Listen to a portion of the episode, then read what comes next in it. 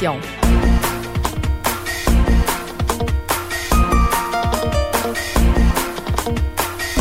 7h, bulletin d'information locale et régionale avec Kim Lacaille. On débute en parlant de l'augmentation des accidents qui inquiète la Fédération des clubs de motoneigistes du Québec.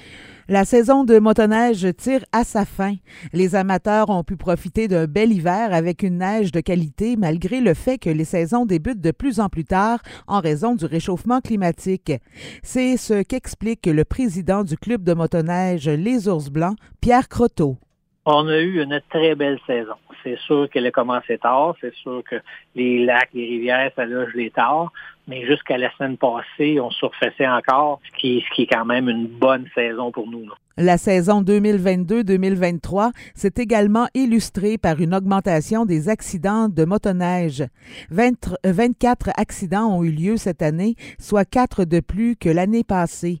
Selon le premier président de la Fédération des clubs de motoneigistes du Québec et responsable du dossier de la sécurité, Pierre Tremblay, c'est la vitesse qui est principalement responsable de ces accidents.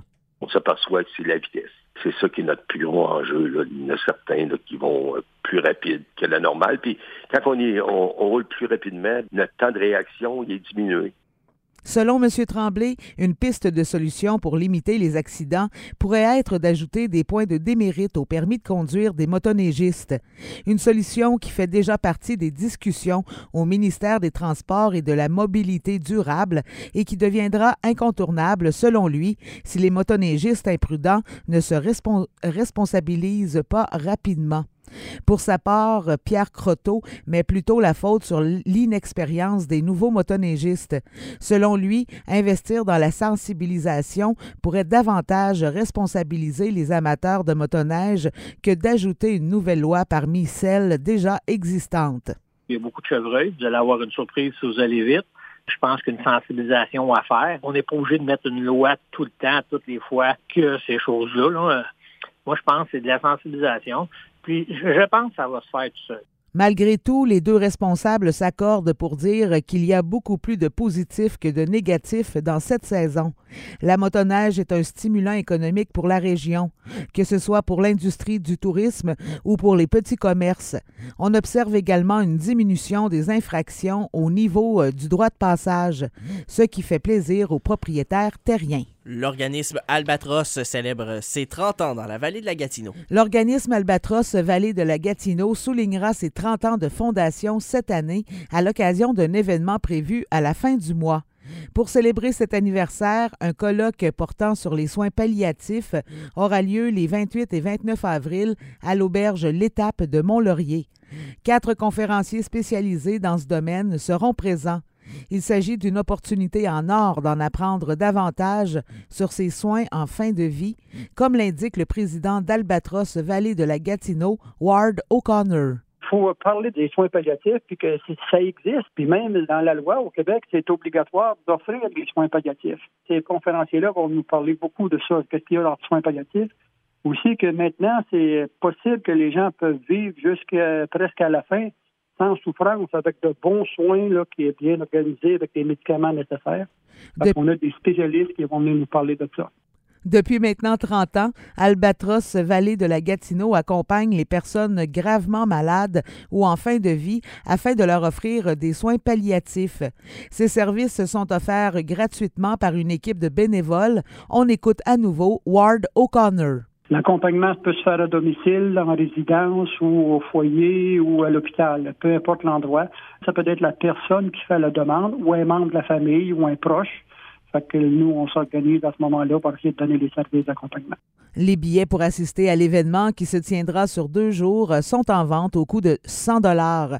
En plus des conférences, des repas seront offerts aux participants et les journées se termineront par des spectacles de musique. Et on termine en parlant de la soirée reconnaissance. Le voile est levé sur les finalistes. La vallée de la Gatineau a dévoilé les finalistes de la soirée reconnaissance loisirs, sport et culture 2023 mercredi dernier. Rappelons que la soirée reconnaissance vise à mettre en valeur les personnes, municipalités, organismes ou événements de la région qui se sont démarqués dans les domaines des arts, de la culture, du loisir et des sports. En tout, 27 personnes et organismes sont nominés dans 12 catégories différentes. Cette année, deux finalistes sont les seuls nominés dans leurs catégories respectives. Secondaire en spectacle de la Cité étudiante de la Haute-Gatineau est le seul finaliste dans la catégorie événements ou projets culturels artistiques. La municipalité de Messine est dans la même situation dans la catégorie municipalité impliquée qui félicite les municipalités qui se sont grandement impliquées dans la culture, le sport ou les loisirs de sa communauté. Ils gagnent donc par acclamation, c'est-à-dire que personne d'autre ne peut compétitionner contre eux dans leur catégorie. Voici les propos de Natacha Desjardins, agente de communication à la MRC Vallée de la Gatineau. On aimerait ça que dans le futur, il y en ait davantage, mais ça dépend des années. C'est pas toujours uniforme. Donc, il y a des années où on reçoit beaucoup de candidatures, d'autres que des fois c'est un peu plus timide, mais euh, ça dépend des activités là, qui se sont déroulées là, au cours des dernières années. Les billets pour assister à l'événement ne sont pas encore en vente, mais le seront prochainement au coût de 10 dollars. La mise en vente et la procédure d'achat sera communiquée par la MRC de la vallée de la Gatineau. Et voilà, c'est comme ça que ça se termine ce premier bulletin d'information de la journée. Bien sûr, le prochain est à 8 heures. Oui. Mais juste avant, tu vas venir euh, faire une petite visite quand même à 7h30. Oui, oui, je vais venir faire une petite saucette, comme on dit. Parfait pour nous dévoiler les détails de ce bulletin d'information de 8 heures. On va attendre ça avec impatience. À tantôt. À Kim. tantôt!